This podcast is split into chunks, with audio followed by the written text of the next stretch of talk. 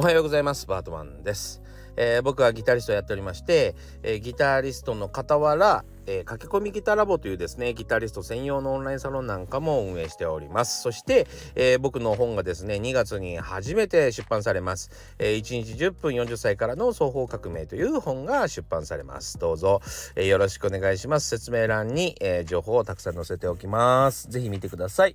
えというわけでですね、え今日は何をお話ししようかというところなんですけども今日はですねえー、僕の変革期がやってきたよっていうことで、まあちょっと自分のですね、やってるサロンの、えー、状況が変わってきたというところで、またこれがですね、まあいろんなものと絡み合ってるかなとも思うんですよ。その、最近 TikTok と、えー、YouTube の、まあ、いわゆる争奪戦お客様の争奪戦みたいなのが、えー、すごく激化してるわけですけどもそこら辺も踏まえた上で、えー、状況が変わって状況が変わってきてるんじゃないな。状況の変化に合わせるんじゃなくてですね、僕の場合はちょっと拡大をしようかなと思って、えー、おります。はい。ということでですね、やっていこうかなと思ってるところなので、その部分をちょっとお話ししたいかなと思ってそれがなんか役に立ったりまあちょっと知識として面白いかなと思うんですね、えー、なので喋ってみようかなと思ってますまあちょっと気楽にコーヒー飲みながらお話ししたいと思いますで、えー、どういうことが起こってるかというと、えー、まあ前提として今、えー、僕のサロンはですね250人強の方がいらっしゃいます。えー、そして、えー、うさぎさんクラスという方はですねまあ今、えー、C メジャースケールというねドレミファソラシドをいかに早く弾けるか決定戦なんていうのをやってるので コンテストやってるので、えー、めちゃ盛り上がってるっていうのもまあ本当のところでございます。はい、なので、えー、サロンメンバーがですねたくさん自分の動画を上げてる要はその、えー、コンテストに参加してるってことですね。えー、なので、えー、よりこうバチバチに早早くがん弾いたり頑張ってる人たちがたくさんいるようにまあ見えるっていうのもそうなんですけどもあなので初めて入った人がですね、えー、びっくりしちゃって黙ってるっていうことがまずあったりしますね。まずあったりします。えー、それもそうですしあとやっぱりうんやっぱりちょっと多様化を求められるかな求められてきたなと思うとこがあるんです。でねあのー、あんまり僕は気にしてなかったんですけどここまでそうだと、えー、ちょっと考えなければならないなと思ってるんですが僕の体感だとですねえっと少なくとも40歳から50歳えっと60手前までは、えー、大体、えー、同じような感覚かなと。えー、で40歳以下、えー、と20歳後半ぐらいまでが、えー、同じぐらいの感覚かなみたいな。でえっと20代が同じあの20代から3020代前半から30代が同じ感覚かなと思うんですけどここら辺はちょっと何が違うかというとですね SNS に対するそのリテラシーみたいなところですねが、えー、似てるかなと思うんです。でここら辺にちょっと、うん、うまく対応しないと、えー、伝えられるものも伝えられないなというのが出てきまして、えー、どういうことかと言いますとですね60歳ぐらいの人たちが多分、えー、今一番ですね名前を出したりするのが怖いのかもしれないなと思うんですねネット上で。で、えー、ネット上で例えばそうだなまあニュースとかでもやってますけど TikTok は、えー、皆さんの何？情報を吸い上げてますよみたいな、えー、ことを最近アメリカのなんだろう国防長官みたいな人がちょっと発言したり してるんですね。でそういうのを見るからかもしんないんだけど、えっと、偽名、要は2ちゃんの、2チャンネルっていう、えー、ひろゆきさんがやってた、あれとかとまさに同じで、自分の使命をネット上にさらすなんてありえないみたいな、えー、タイプの人たちが多い。そして、えっと、様々な SNS には、あまりついていってないっていう人たちが多いかなと思うんですね。そう。だから、ツイッターとか、えー、インスタグラムうんとかまあフェイスブックもそうなんですけどあまりこう何て言うのかな、えー、やっぱりすごくこれはもうあのその世代の人たちは二極化してて使える人はめっちゃ使えるしもうあのその時に嫌悪感を覚えた人たちはもうもう今や全然使えないっていう、状況だったりするようですね。なのでそこですごく入会の時にこじれるんですよ。そう偽名に変えちゃうからどこにいるか分かんなくなっちゃうし、えー、その偽名にするから通る審査も通らなくなったりとか してですねあれ？どこに行ったんだろうみたいになったりするんですよ。そうでなのでなんかこうネット上ではこそこそこそこそするもんだと。では、使命を出して、一人間としては振る舞わないというかね、えー、そんな感じですよね。そう、怖いところだみたいな感じ。そう、そういう風に受け取ってる人たちが多くて、コミュニケートできないですね、ネット上で。で、ここをちょっと分解してお話ししとくと、なんでその部分を言うかというと、あの、TikTok は怖いよね。って言ったりするのは、アメリカの方がね、言うのは、えー、Google Google 社が Google 社がやっぱり、えー、YouTube とか、えー、Google をやってたりとかするわけですよ。で、あの、敵対、敵対、何？敵対の会社なんですね。敵対してる中国の会社が、えー、TikTok なわけですよ。まあ、ここがもう今バチバチなわけですよね。で、だからアメリカでは TikTok っていうのを廃止しようと言ってる。逆に中国は、えっ、ー、と、YouTube とかはもう国内では見せないようにしよう。で、Facebook も使わせないようにしようってしてて、まあ、ここはもうあの、完全に VS 状態なんですね だからそういうこと言ってるっていうのはあるんですよ。で、TikTok は吸い上げるよねって騒いでたりするけど、その吸い上げるなんつうのは、もうとっくの昔からやってるんですよ、実は。それを多分ご存知じゃない方がやっぱりその偽名っていうのにこだわったりしてるのかなと思うんですね。もうとっくの昔からやっておりまして TikTok もどころか、えー、Google もそうですし、えー、Facebook もそうですし、えー、いわゆるマイクロソフトもそうですしあとあ皆さん使う Amazon もそうですし皆さんの情報を吸い上げまして、えー、それをあの悪用はせず、えー、有効活動していこうよということでですね GAFAM っていうのがいわゆる Google、Amazon、Apple みたいな、マイクロソフトみたいなそういうのがあるわけですよ。でもみんな吸い上げてるんです。どんなものが欲しいかとか。皆さんの携帯にはですね、あのー、自分の欲しいものが意外と宣伝に載ったりしません？えー、僕の携帯だとなんか、あの、なんだ？誰それのコンサートとか、そういう情報が来ますね。この誰それのコンサートとか、この楽器良くない？とか、こう、あと、そういうのが届きますよ。あと、やっぱり、あの、男性なんで、あの、エロい情報とかも来ますね。そう。なので、あの、吸い上げられてるはもうね、もともと吸い上げられてるんですよ。ただ、どういうふうに使われるかっていうだけの問題ですね。うん。なので、まあもう偽名にしたところでっていう、もうネット使う以上はっていうところでございます。はい。えー、そういう、えー、Amazon でもそうですし、えー、そういうのを使う限りはもう、あの、吸い上げられてるんですよ。これのことをですね、Web2 と呼んでます。はい。Web2 という時代のことを言われてて、今実は Web3、そういう個人情報って勝手に扱われるのたまったもんじゃないよねと。えー、自分で管理しようぜ。ね、自分で、えーお金の出入り、えー、興味があるかないかっていうのは自分で意思表示ができるようにしようみたいな感じで Web3 というのが、えー、始まろうとしてますが、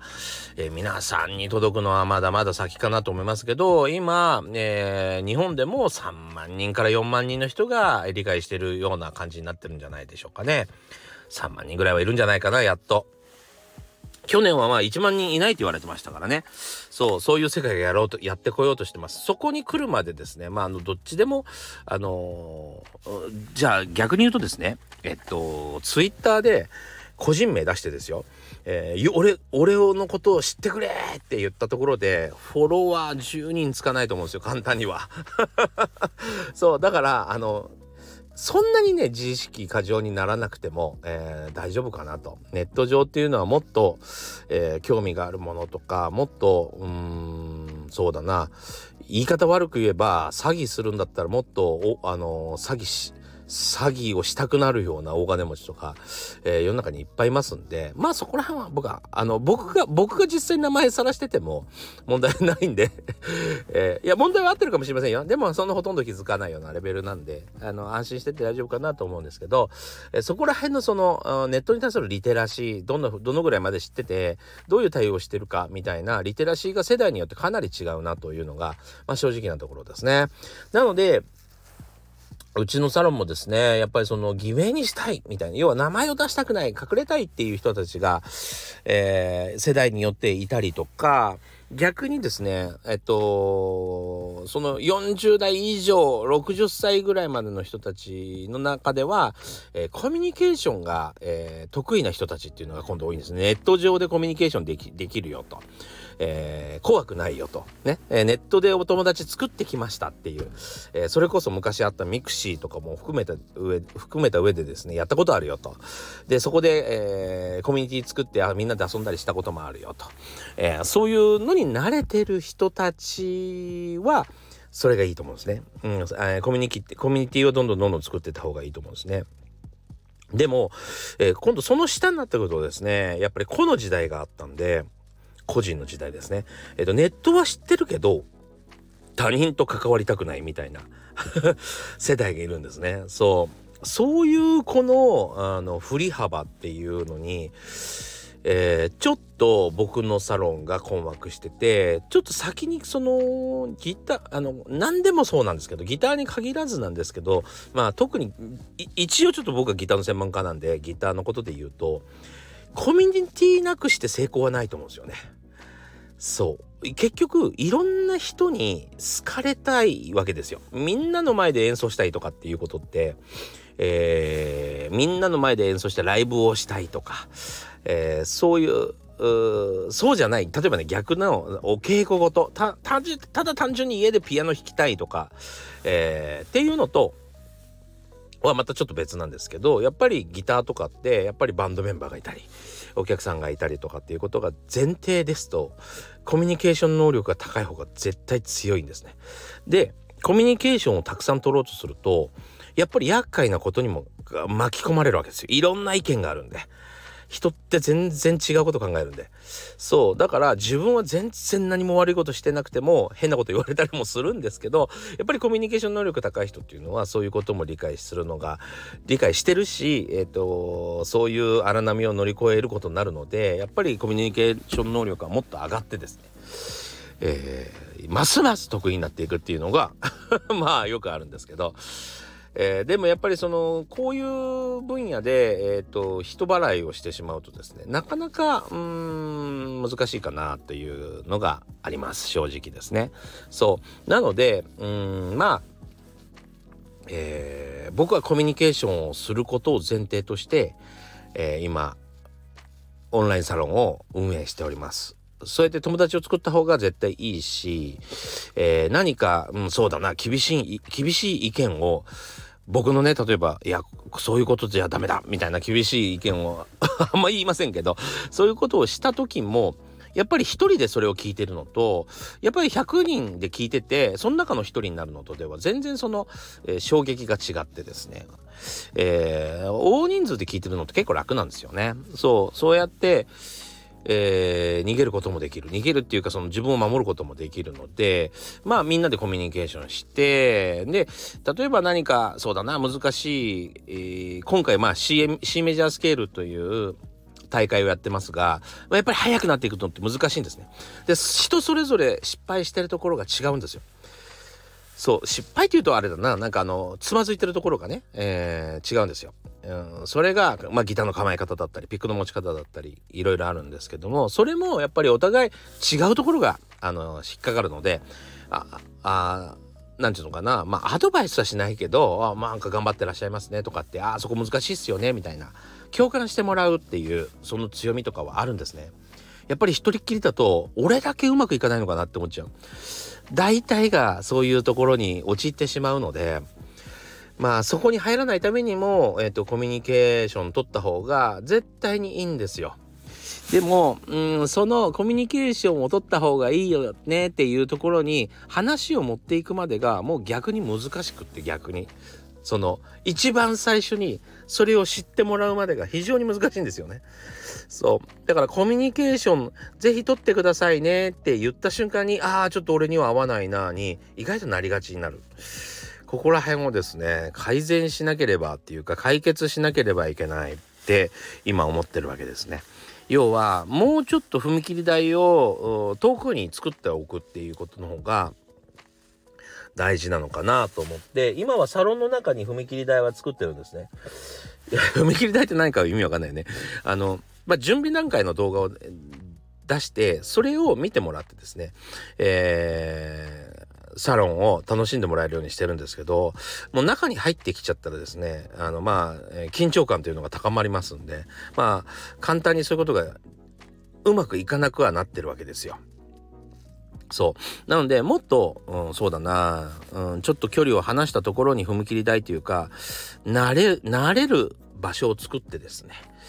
えー、そこで慣れた人が、そして、えー、さらに上手くなりたいと願う人のみが、えー、メインのサロンの方に入っていくみたいな仕組み作りをしないとちょっとまずいかなっていうところですね。で、この方法が成功かどうかはわからないんですけど、えーちょっとやってみなきゃなっていうとこですね。はい。そう、ちょっとね、えー、今そこをですね、悩んでおります。悩んでおりますというか、なんだろう。うん、まあちょっと考えどころですね。やっぱしなんかこう、拡大してしまって、それが自分で賄いきれなくなって、下手すると、えっ、ー、と、全てうまくいかなくなってしまうこともあるわけですよ。そういうことを考えますと、なかなか、えー、乗り出しにくくはなるんですけど、でもちょっととりあえずやってみましょうかね。うーって大雑把ですげえ適当にどんどんどんどん進ん じゃうのはどうないいのかなとは自分では思うんですけど。まあ、とりあえず変革期っていうのはあのー、変わっていかなきゃいけないと僕は思っていて今までもいろいろあったんですよね。えー、っとプロの世界に行く瞬間とか、えー、大きな仕事を受ける瞬間またあと東京に来る時とかねいろんな瞬間瞬間であったんですけどそれはまあ変革していくことを望みました。ただその分、えー、苦しんだことも多々あります。めちゃくちゃあるんだけど、あるんだけど、今回はですね、ちょっと、今までやって失敗だったなと思うのは、えー、自分の軸足を抜いちゃうってことが良くないんですよね。今まで例えばわかんないけど、うん、福岡にいて東京で頑張っていこう。っていう時にはもう福岡のものを一切合切投げ捨てて、えー、東京に来たりしてたんですよ。要は覚悟を決めるためですね。それはやっぱりある程度覚悟が決まってよかったはよかったんだけど、やっぱし、あの、捨てなくてもよかったものはやっぱりたくさんあるってことを、で、軸足置いててもよかったなと、今は思うんですね。だからそういう、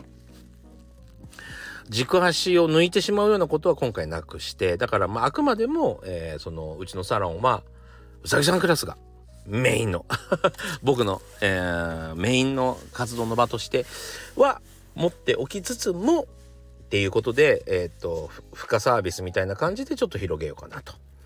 思ってます。はい。えー、そこら辺がですね、ちょっとどうなるか 楽しみでございますね。はい。えー、皆さんもちょっと 僕が、えー、ますます楽しそうにやってるのかそそれともなんかぐったりしてくるのか、えー、よかったら注目しといてください。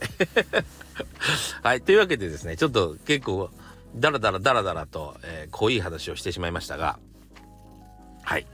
えー、今日もご視聴ありがとうございました。僕の変革期の話を聞いていただきましてありがとうございます。それでは、えー、また次回お会いしましょう。